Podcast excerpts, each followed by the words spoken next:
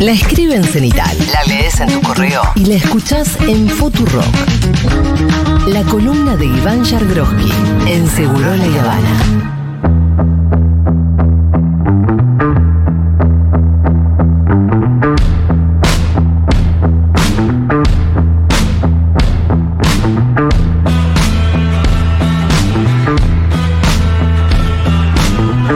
Hola Iván Yagroski, ¿cómo estás? Bien, vos. No te veo bien.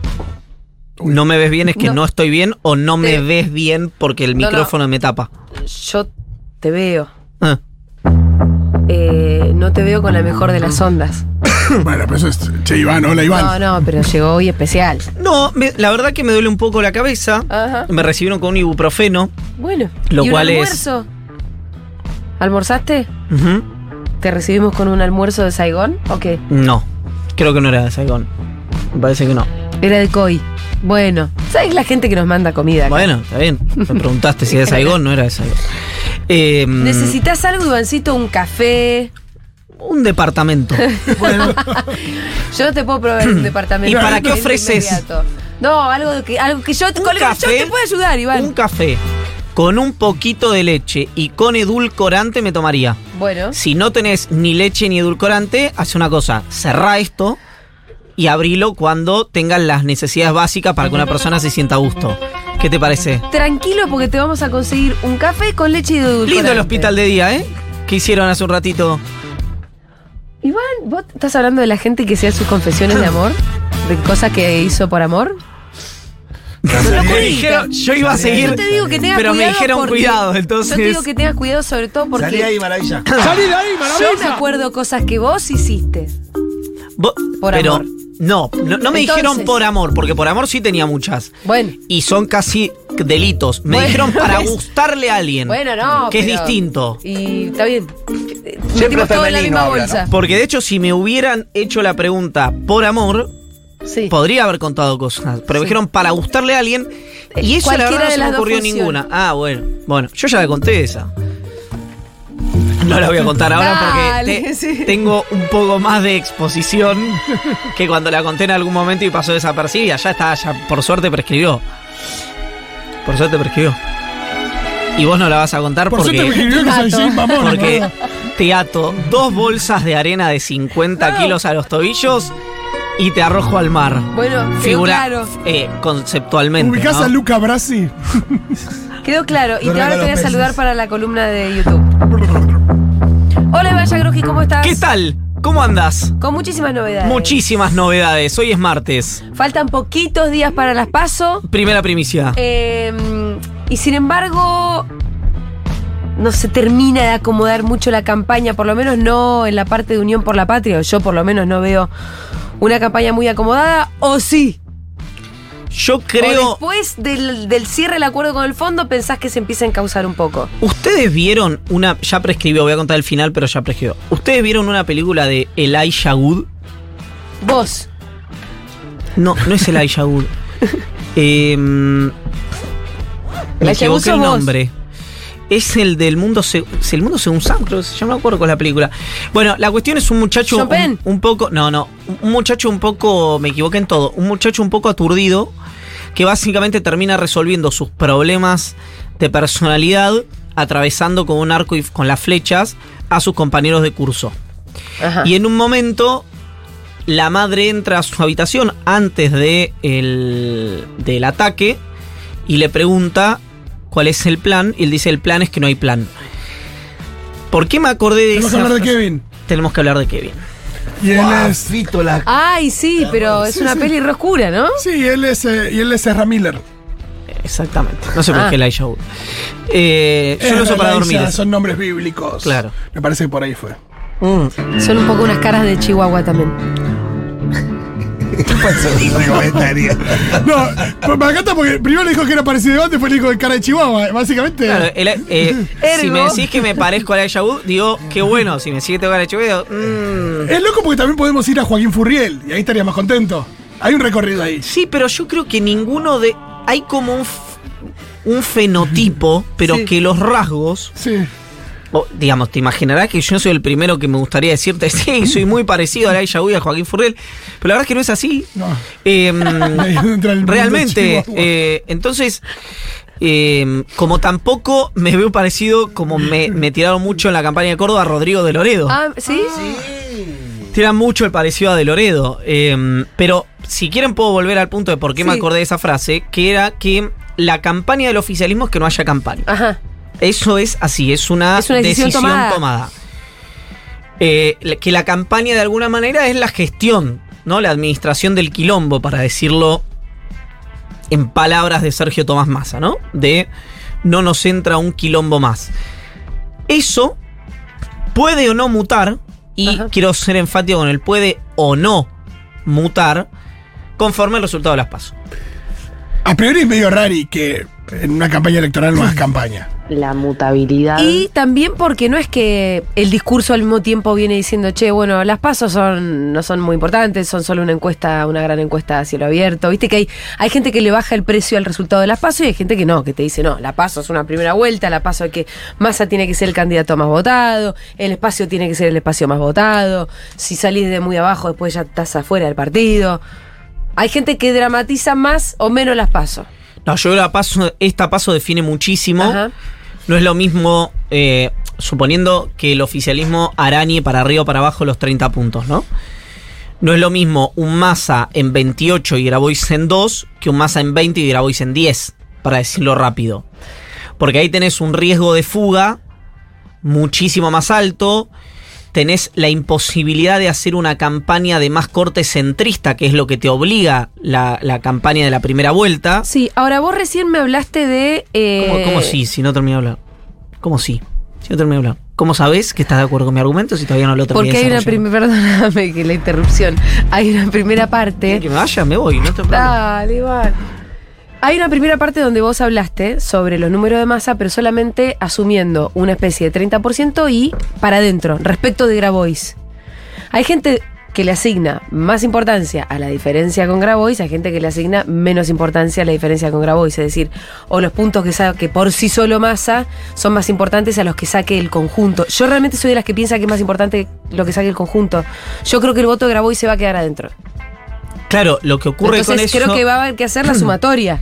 No, no, siempre hay que hacer la sumatoria.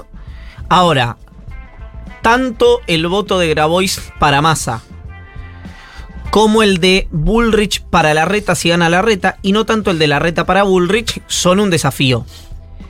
¿Por qué? Porque si eh, además Massa, supongamos, ¿no? Dice eh, en, en el pliego de condiciones de un Grabois con 10 puntos,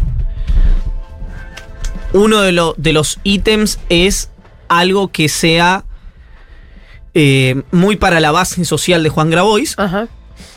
Para la primera vuelta. Lo digo esto en términos estratégicamente, eh, en términos, perdón, netamente tácticos. Sí. Exacto. Que es la campaña de la primera vuelta, vos, perdón, le pasa también a Juntos, le va a pasar lo mismo a Juntos por el Cambio. Es una campaña de rígidos, la de la paso, Sí. de corte centrista, la de la primera vuelta, Mm. y de ir a buscar, a cruzar la vereda, la del balotaje. Entonces, eh, la, la campaña, eh, esta campaña de masa, yo creo que es lo más a la izquierda que, Que se puede esperar de masa en toda la campaña. Después lo que puede ocurrir es que, que Grabois se incorpore a la campaña de masa. Pero que Massa le hable a la gente que le tiene que hablar Massa. Que es, si no, volvemos al punto de, bueno, lo elijo a Alberto Fernández de candidato para que haga las cosas que haría Juan Grabois. Entonces lo hubiera elegido a Juan Grabois, no a Alberto Fernández, digamos, ¿no? Aunque ahí yo creo que es una, eh, eh, usé un ejemplo fácil de entender, pero es una crítica injusta porque la discusión me parece con Alberto Fernández más de eficacia que de rumbo. Pero bueno, no importa. A lo que voy es. Ahí hay eh, un punto en el que. insisto, estoy con mucha tos, perdón. Un Grabois con 10 le dificulta más a masa dejar atrás la. como dejar atrás la paso y enfocarse en la primera vuelta. Y tiene que, abro comillas con lo que voy a decir, pero perder tiempo en, en, en hablarle a esos 10 puntos y llevarlos de nuevo hacia eh, digamos, hacia, hacia el- el- la enorme familia del frente de todo de cara a la primera vuelta. Por más que yo coincida en- mayoritariamente con lo que decís vos, que es que esos votos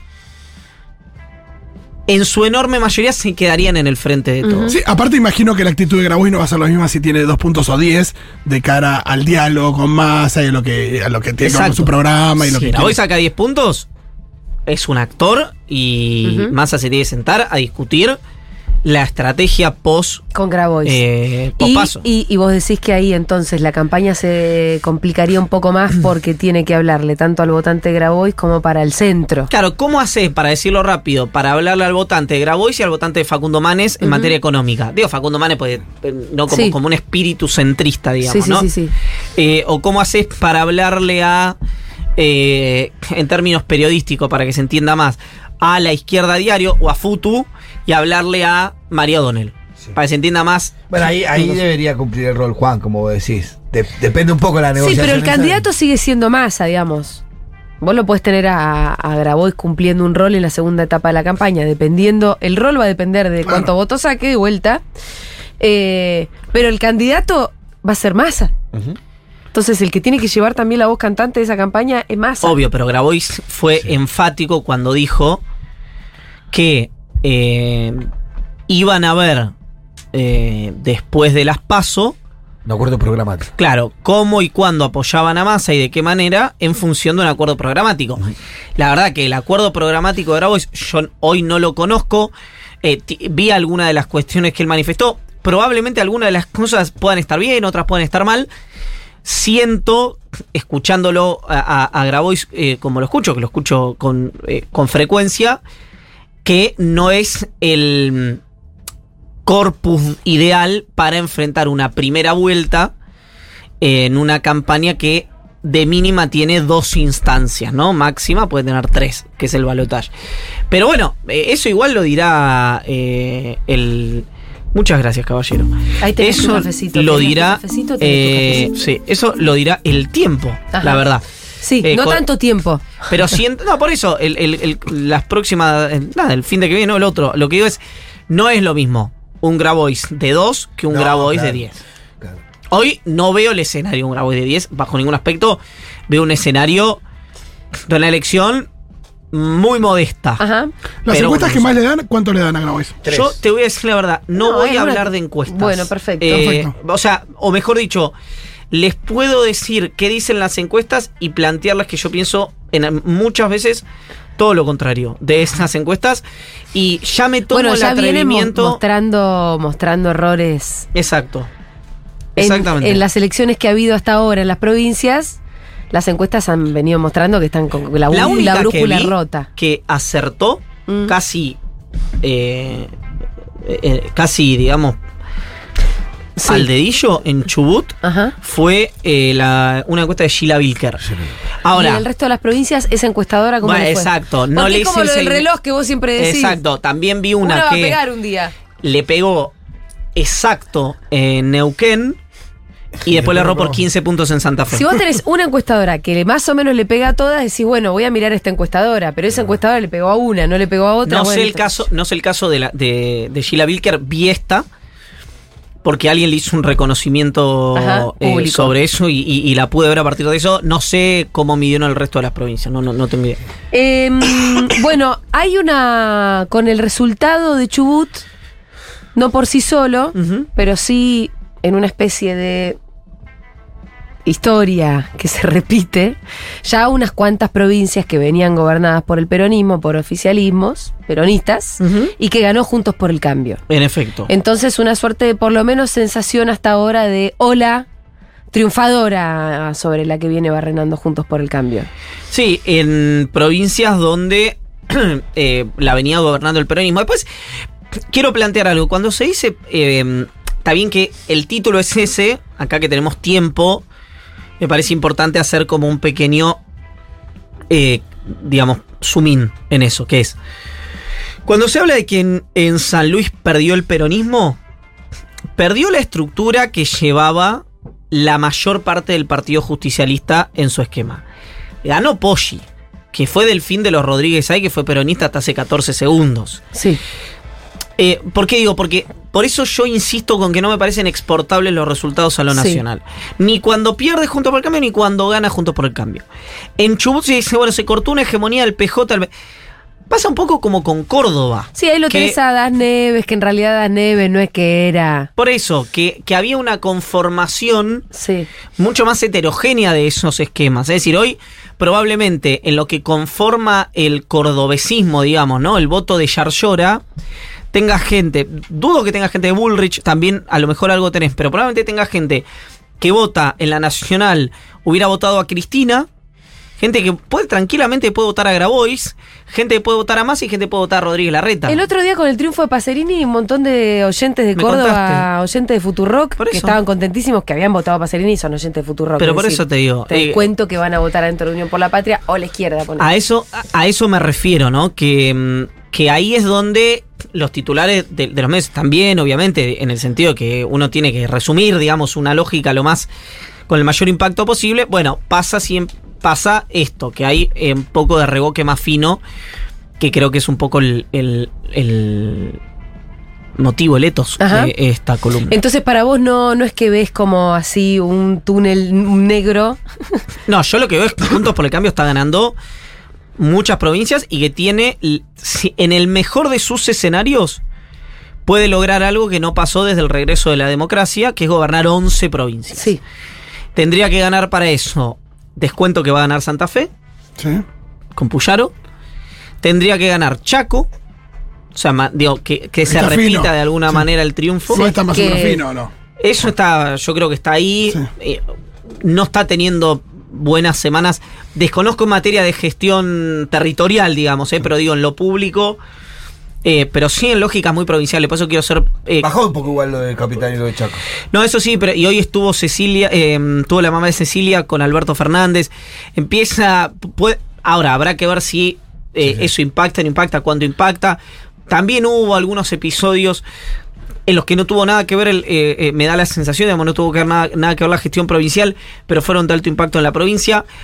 A lo que voy es, hay que ver Chaco, hay que ver Entre Ríos, donde Rogelio Frigerio es un candidato muy competitivo pero compite con una estructura muy relevante, que es la estructura del peronismo de Entre Ríos, que como decimos siempre, eh, eh, le va mal en las legislativas, pero le, le va bien en las ejecutivas, pero es una elección también que yo creo que está finita, esas dos. Y después la provincia de Buenos Aires, que hoy hay una ventaja clara de Axel Kisilov. Yo creo, ahí no digo por encuesta, sino por lo que hablé con intendentes, Sí. eh, que está entre 5 o 6 puntos arriba hoy. Ahora. eh, En lo nacional me refiero, o sea, masa sumado, digamos, la boleta, Sí. lo- los votos que importan básicamente, Sí.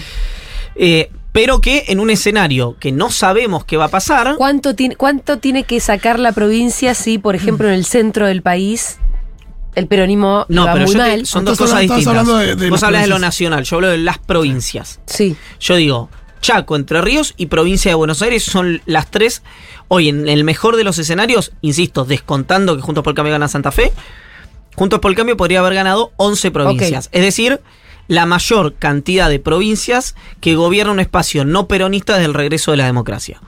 Ese sería el título si pasan esas tres cosas. Esas tres provincias.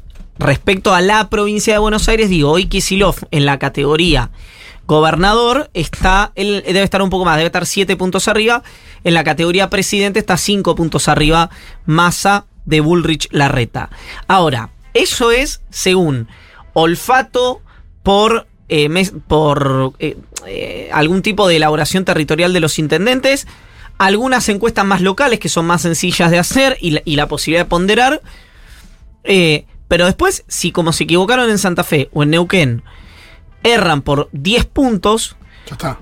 pasaste de un escenario de triunfo a un escenario de derrota. Y en la provincia de Buenos Aires es, acuérdense, por un voto, no hay balotaje. Bueno, vos eh, recién hablabas la campaña del frente de, Un- de Unión por la Patria es la no campaña, es la gestión. Hablemos un poco de eso, que tiene que ver con el acuerdo con el fondo que se conoció. eh, bueno, ayer Massa salió a dar una conferencia a primera hora para decir vamos a pagar, vamos a pagar con la guita de acá, el chanchito de acá, los yuanes, pum. Em, ¿En qué anda el acuerdo con el fondo? Porque viste que de repente parece que es una cosa y al final medio que es otra, que se iba a firmar un día y al final no. No, la- la- a ver, los ¿Es tiempos. normal o no lo que está Sí, pasando? normal dentro de la anormalidad que es Sí. ese acuerdo y la Argentina. Las dos cosas. Y donde eh, se ¿A han. qué está jugando el fondo? A mí me está dando la sensación que el fondo está.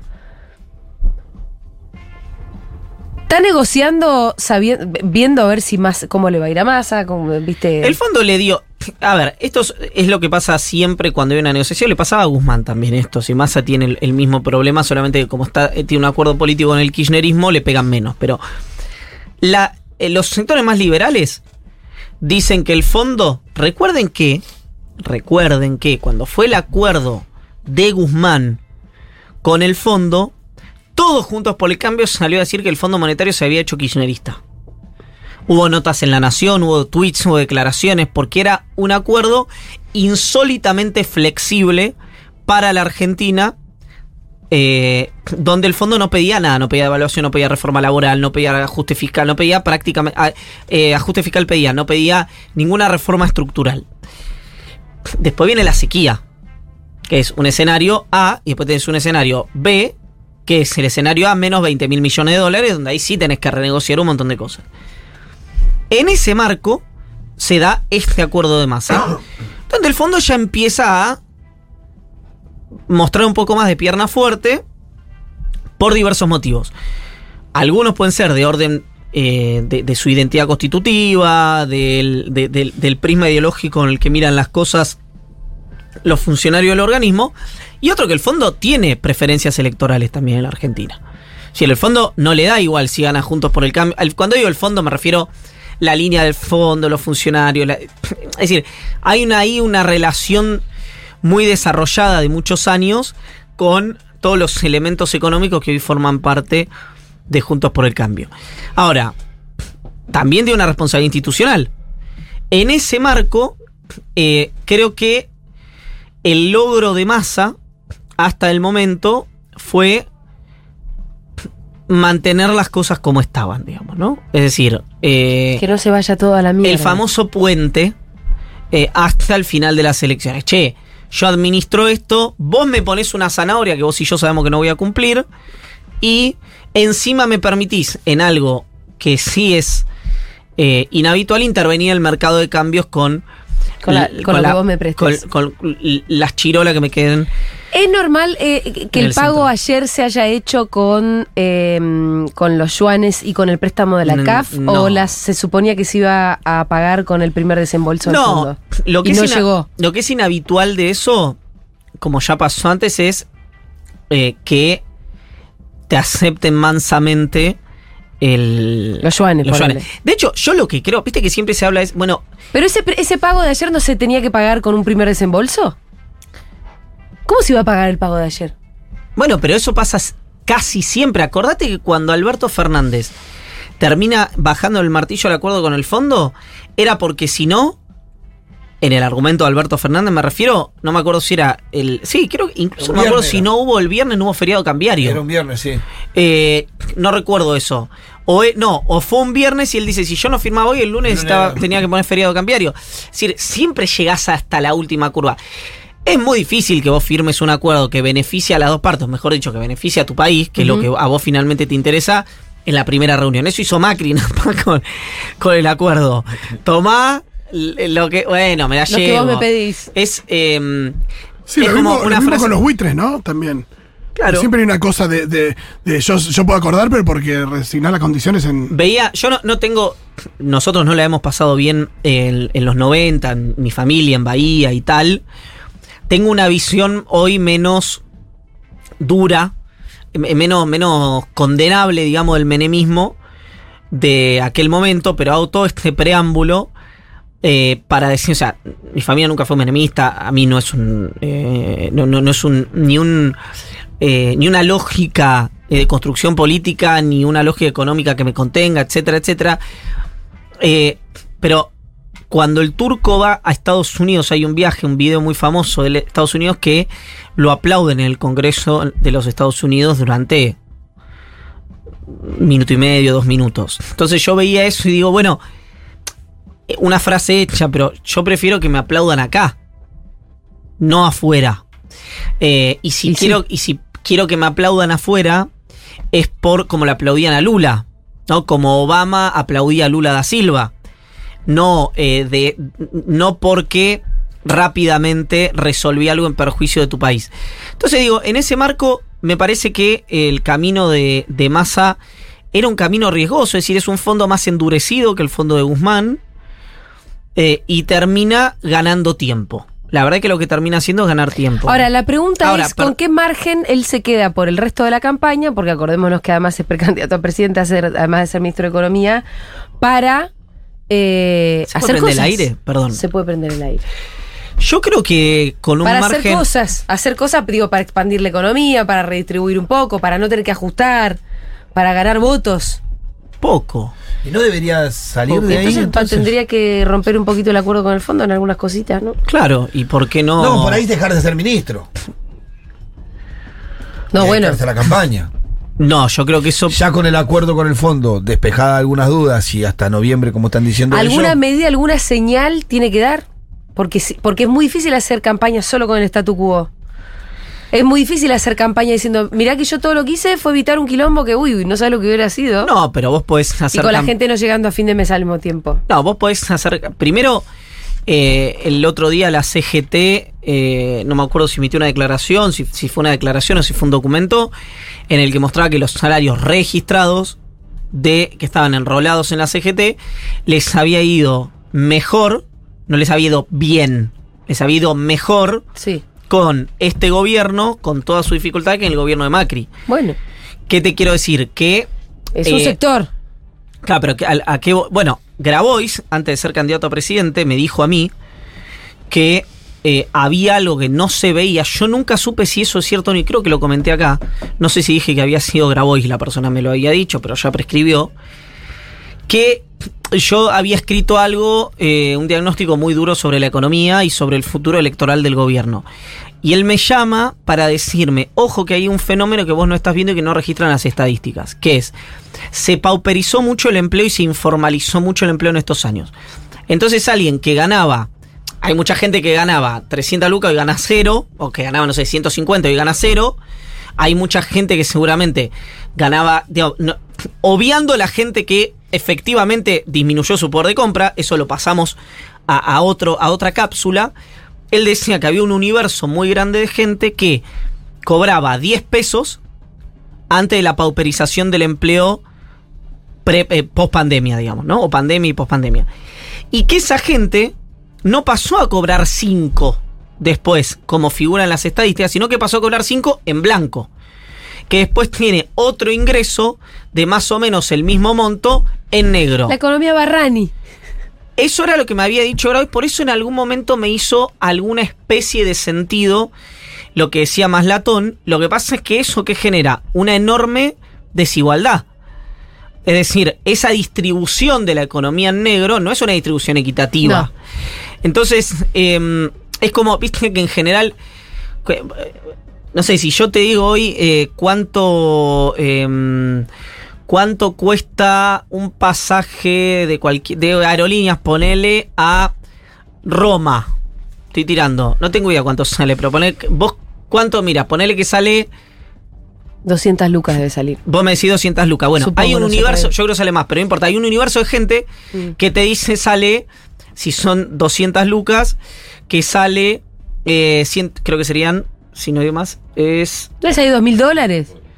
¿Eh? ¿Dos mil dólares habrá un pasaje a Roma? No, do- dos mil dólares, ¿O mil quinientos No, pero eso dólares? es un millón. claro, eso es un millón, te lo Bueno, te dirían... estoy tirando cualquier cosa. Yo te decía 500 dólares, ¿no? Sí, Entonces, hay un sector de la población que te habla en el tipo de cambio sí. eh, MEP, eh, CCL o Blue, o negro, o lo que sea. Y hay otra enorme parte de la población que habla en pesos. Hoy esta parte, la parte de la gente que está informalizada y que te dice algo, te preguntan, ¿a qué dólar? Y el dólar que se consigue es la respuesta, que es el dólar blue. Ujú. No podría comprar dólar oficial para pagar X cosa, a menos que sean importaciones, bueno, Sí. etcétera. Eh, ¿Qué quiero decir con todo esto? Que hay. Yo por eso estoy. Guardo una luz de alarma de alarma no necesariamente negativa, de alarma de sorpresa, quiero decir, de cara a los resultados. Porque la lógica indicaría que un gobierno con estos números de inflación y con la pauperización del empleo no tendría que ser sumamente competitivo. No. Eh, y no ahora, digo, eh, con, con el registro del 2021 te estoy hablando, ¿no? Que En, llega- cual- en cualquier momento, en cualquier país, en cualquier lugar, un gobierno con 120% de inflación tiene complicadísimas chances. Ahora, la pregunta entonces renovar. se impone, que es cómo hizo Macri para sacar 41 puntos. Porque el escenario para la 60. sociedad, 60 de, 60 de inflación teníamos. 60 de inflación con caída del salario, Sí, sí. con aumentos de tarifas muy duros, con Desempleo inestabilidad. más alto. Desempleo más alto, inestabilidad del tipo de cambio, etcétera, etcétera, etcétera. Entonces vos decís, che, ¿y qué hacía Macri en ese momento? ¿Repartía plata? ¿Distribuía? eh, er- ¿Rompió el acuerdo? No hizo nada de eso. Se No, pero- fortaleció Sí. mucho ideológicamente. Eso te iba a decir, que tenía toda una maquinaria cultural a su favor, que son todos los medios de comunicación, básicamente. Sí, y, y- y un clima de época que él decidió, yo creo que ese fue un gran mérito de Macri y de Pichetto, que decidieron interpretarlo antes de que ese clima de época exista más cabalmente. Es decir, Macri y Pichetto se liberalizaron y se, para decirlo rápido, se derechizaron en la campaña del 2019, que yo creo que fue un enorme acierto, un enorme acierto, además de la discusión que yo abordaba en el newsletter, que es, tenemos los siete diputados más caros del mundo, nos valieron 20 mil millones de dólares, que es lo que dijo Agis acá. Eh, además de eso, que es indiscutible, eh, que fue un enorme acierto, porque si no, yo no, no creo que el gobierno de Macri pierde por ideologizarse, creo que achica la diferencia por sobreideologizarse. Pero para eso necesitas que te acompañe el clima de época. No es que vos te ideologizás para un lado, para el otro y ya. No es solo el hecho de Sí. ideologizarse. Y esto que venimos diciendo además hace un tiempo como el voto antiperonista es un rígido, como te usted decía vos, incluso más rígido que el voto peronista. Que el voto peronista es un poquito más volátil en el sentido en el que si estoy contento te voto, pero si no estoy contento no voy. ¿No? El Sí, voto sí. antiperonista de verdad es un voto, por lo menos en el último y tiempo. en el último tiempo se volvió movilizado. mucho más rígido, mucho Sí. más sólido, si querés. Sólido. Entonces, ¿qué quiero decir? A mí me parece que un.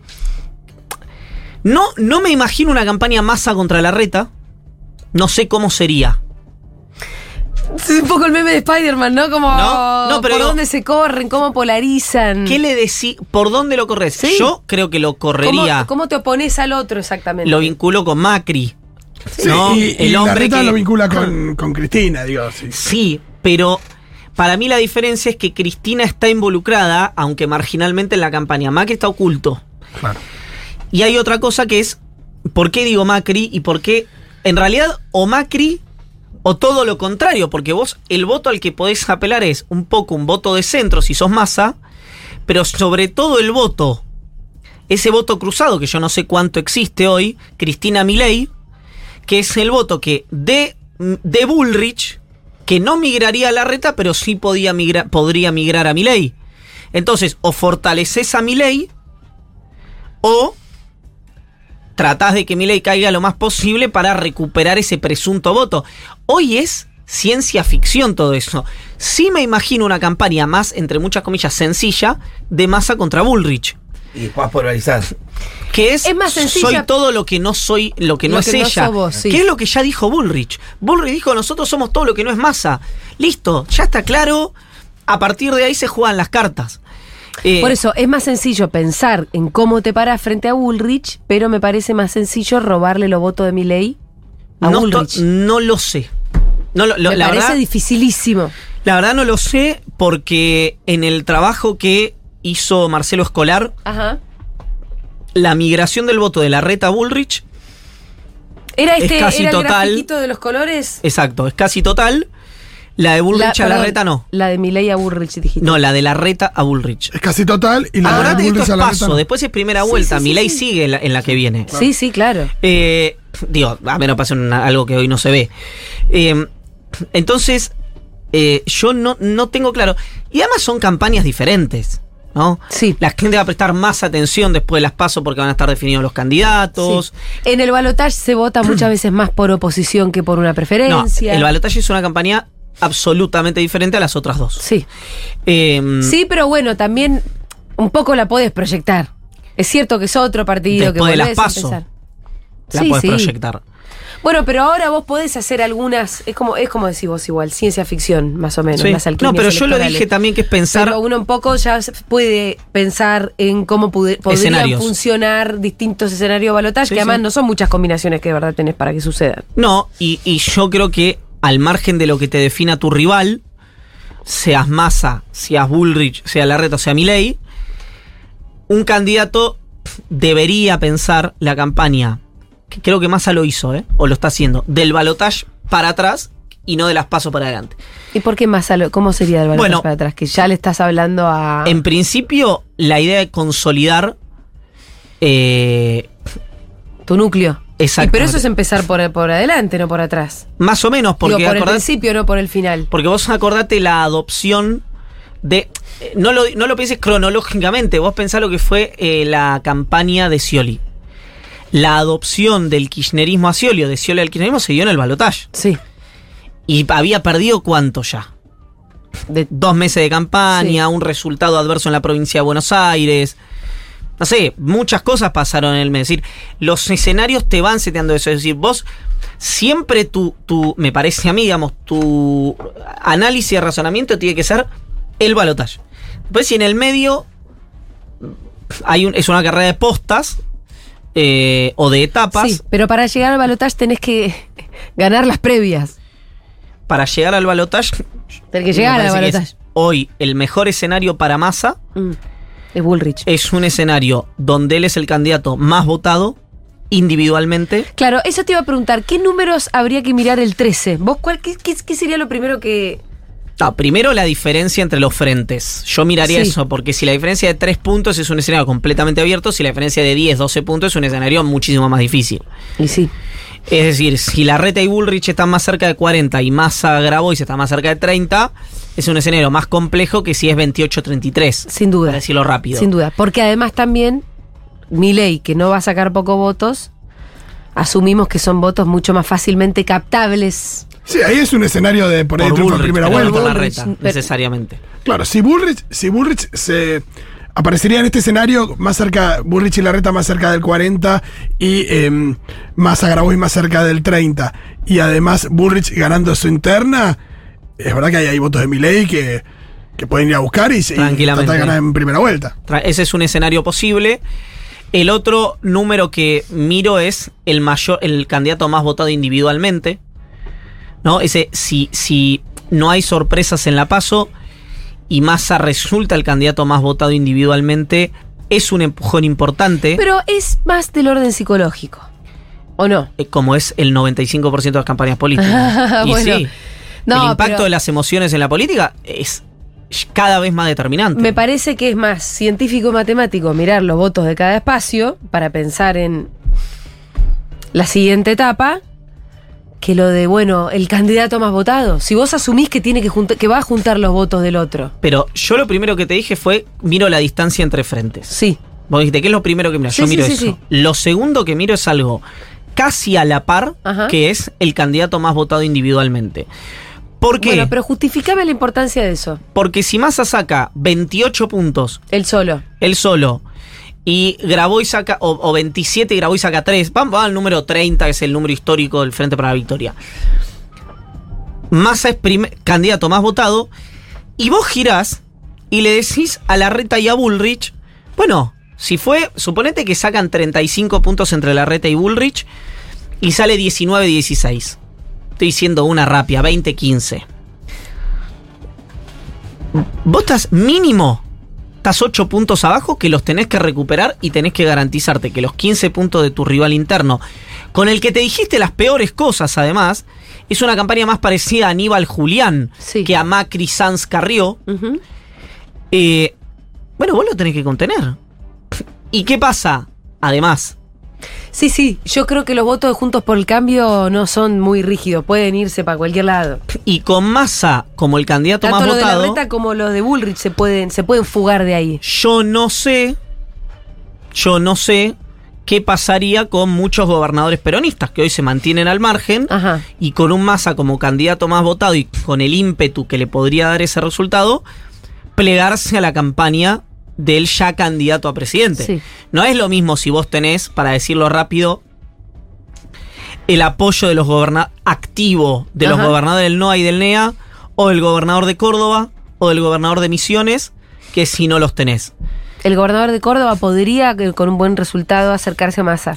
Yo digo, con Schiaretti afuera, realmente, eh, electoralmente afuera, ¿no? Pues Schiaretti saca tres puntos, pasa las paso. Sí. Pero electoralmente afuera. ¿Cuál sería una buena, una- un buen resultado para Schiaretti y uno malo?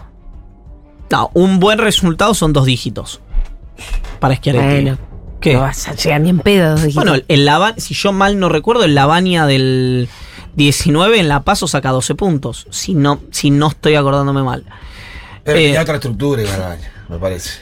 Bueno, este es el gobernador de Córdoba. Solo. Sacando, creo que, creo que sacando 20 puntos, 20% en Córdoba, pasa las paso. Pensé que es una, el cálculo es una cosa así. Sí, saca eh, 20 puntos en Córdoba. Está cargando. Eh, Por eso. Sí, sí, no, de pasar las pasos las pasa. Hay que ver.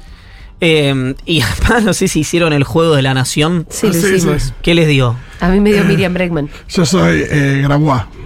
Yo ¿Verdad? gra- Graboy, estoy entre más y Graboy, en el medio más o menos que hay. Tic. Pero Eh, Me tocó Miriam, yo no sé por qué, porque me parece que faltan algunas preguntas ahí. Como a usted Nah, le es parece relevante ganar, sí.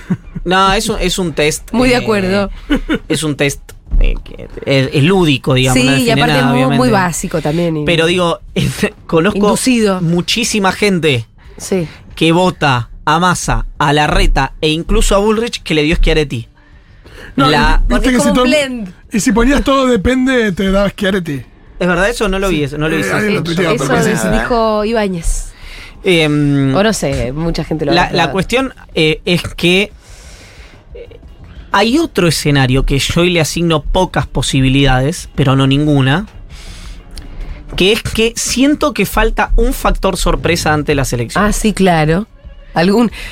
Un cisnecito que va a aparecer por ahí. Pero me refiero a algo, no eh, por ejemplo, doy un ejemplo que en algún momento se conversó, repito, yo hoy le asigno pocas posibilidades, máxime después del triunfo de Yarlora, pero no ninguna, Ajá. que es que días antes de las PASO, aparte tampoco creo cuánto le sumaría necesariamente, pero que días antes de las PASO, Schiaretti decline su candidatura y apoya a Rodríguez Larreta, por ejemplo.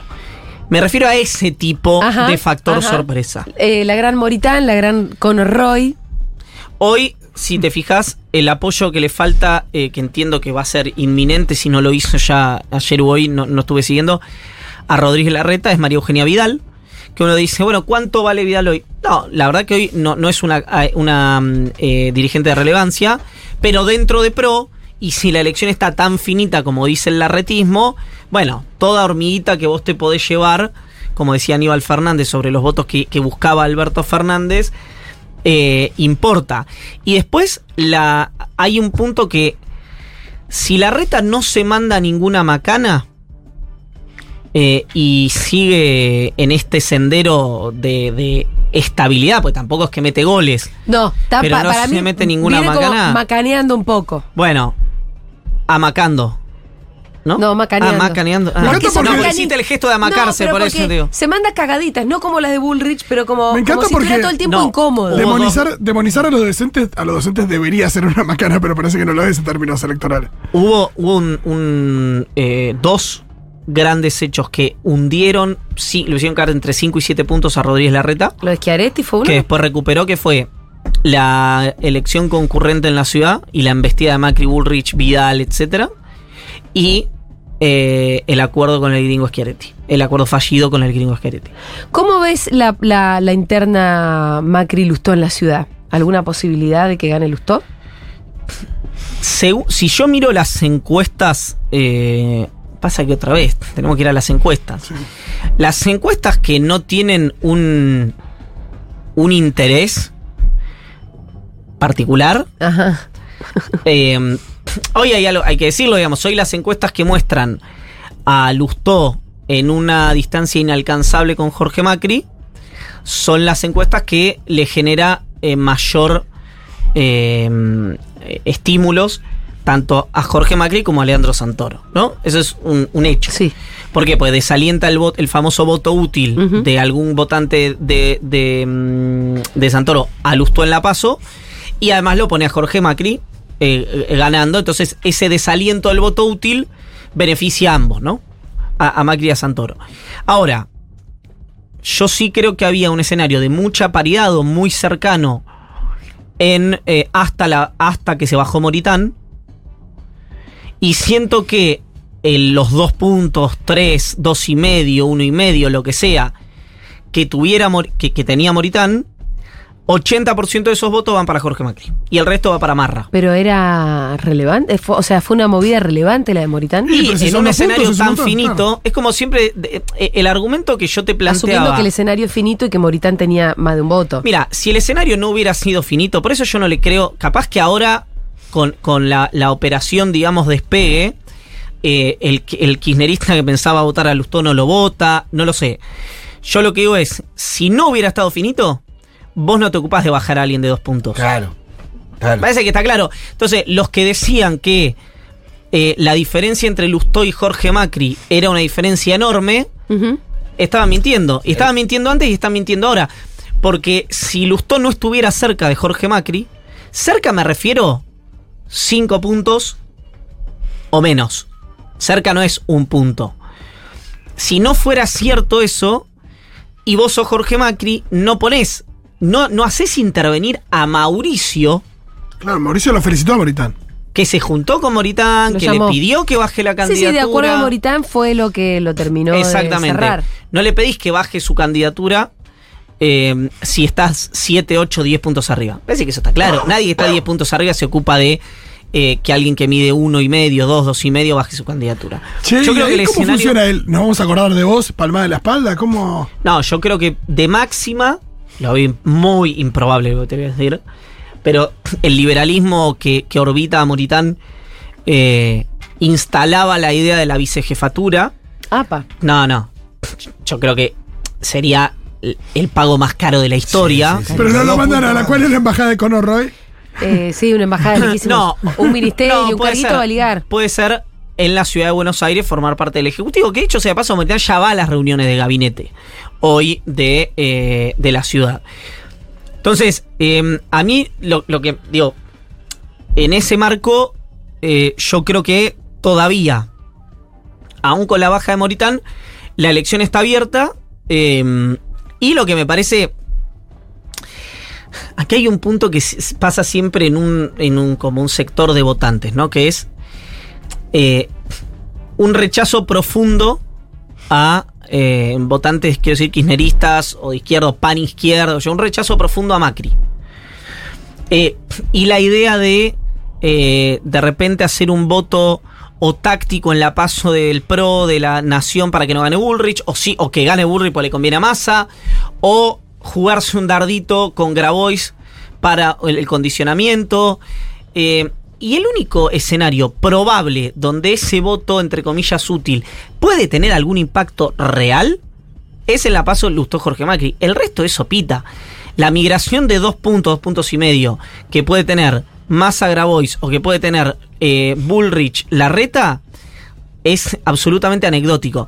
Ahora, te repito, yo le veía muchas más chances, aunque te parezca mentira, pre-Moritán que post-Moritán, porque en una elección tan finita, esos dos puntos, voy a decir dos puntos que medía Moritán, Entonces, son más difíciles de descontar. Hoy ese voto táctico a Lustó de parte del votante del Santoro tiene menos sentido todavía porque ya despegó Macri. Yo no lo veo O a- despegado. Ah. Yo lo, a ver, lo- O en realidad esto muestra que está finito, con lo cual más todavía sentido podría tener ese voto táctico. sin editorial, Sin editorial. lo que digo es, si no, si la elección no estuviera finita, el PRO no, se ocupa de bajar a alguien de dos puntos. Me parece que ese razonamiento es elemental y lo puede entender eh, hasta alguien que no participa de campañas políticas. Después, eh, el pueblo es soberano, ¿no? Y evidentemente si eh, la ciudad de, de- Después, perdón, ayer veía el, el peronismo le dio mucho... Mucho...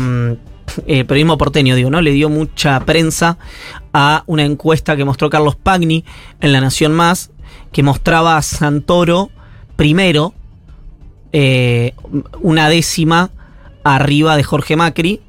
eh, y a Martín Lustó eh, muy lejos en esa paso. Obviamente, Juntos por el Cambio ganando en, eh, como frente político, pero Santoro como el candidato más votado. Ajá. Pensá que eso le dio espíritu a votantes oficia- eh, opositores en la ciudad de creer que de ocurrir eso podía llegar a materializarse un triunfo del peronismo en la ciudad de Buenos Aires, que es un escenario que yo hoy eh, lo veo como eh, un cuento de de alguien, iba a decir de de Edgar Allan Poe, pero eh, No, es- no, che, porque Kylian, pobre- si te llamo Román, Mbappé, venís. Bueno, ahora, ahora, mirá lo importante, lo importante que es eh, ser el candidato más votado individualmente. Claro. Que hasta genera eso, ¿no? En algunos votantes. La idea de que se puede ganar. Y no punto. votantes silvestres. Lo vi, por ejemplo, eh, tuitearlo a un economista que, que- que orbita, digamos, al, al oficialismo, que es Sergio Chousa. Lo vi tuitear decir, bueno, puede, eh, esto puede hacer que Santoro gane. Bueno, son eh, interpretaciones, yo en este caso estoy eh, más cerca de otras, pero me parece que, volviendo al punto nacional, eso te demuestra, el ejemplo de la ciudad de Buenos Aires, te demuestra lo importante que es para los candidatos salir primeros en su eh, en categoría candidatos y también que hay muchos que tienen que revisar eh, algunos eh, algunas determinaciones que eran muy taxativos cuando la cámpora definía la estrategia electoral y ustedes saben que yo no soy fanático de eh, las estrategias electorales de la cámpora más bien lo contrario pero eh, me parece que es evidente que, que el peronismo tendría que haber tenido paso en eh, una paso, digo, La ciudad. ¿La competencia ciudad? interna en la ciudad de Buenos ciudad. Sin Aires. ninguna duda. Parece sí. que es evidente que, la, la estrategia se volvió Sí, Un sí, problema. sí. Un, pro- eh, un problema. problema.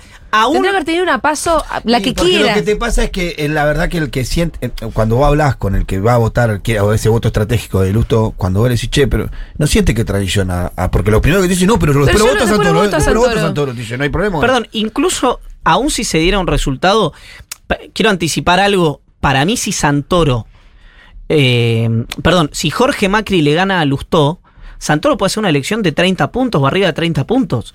Eh, porque es un.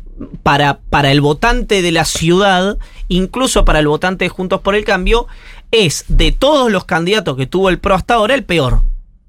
Jorge Macri. Incluso para. eh, con lo cual yo creo que podría ser una muy buena elección. A lo que me refiero es.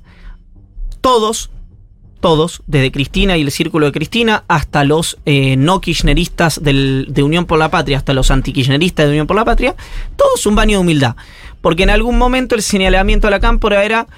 eh, gracias a que no llamaron a votar a Lustó, ganó Macri a nivel nacional. Bueno, esos mismos hoy dicen hay que desalentar el voto útil para que Santoro eh, salga primero. Entonces digo, bueno, como decía Ortega y Gasset, cada uno es uno y sus circunstancias, ¿no? No hay eh, ideologías permanentes, sino intereses permanentes. Eso no lo decía Ortega Gasset, creo que lo decía Néstor Kirchner.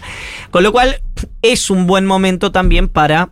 eh, Nada, para Verona Bielsa, ¿viste? En el 2002 no terminó bien el Verona Bielsa, pero se entiende. Eh, Calma. calma, calma. Nadie tiene la verdad revelada, todos se han equivocado mucho en el oficialismo, también en la oposición, y, y me parece que estamos frente a un momento de barajar y dar de nuevo en, en varios sectores de la dirigencia del peronismo, no de la ciudad, digo el peronismo en general, eh, y eh, también creo que se está dando un fenómeno parecido, parecido en la oposición. Ya es hora de que te vayas. El calor que hace acá adentro. No hace tanto calor. Sacate el chaleco ese que trajiste. Pues el chaleco no abriga, me di cuenta que no abriga.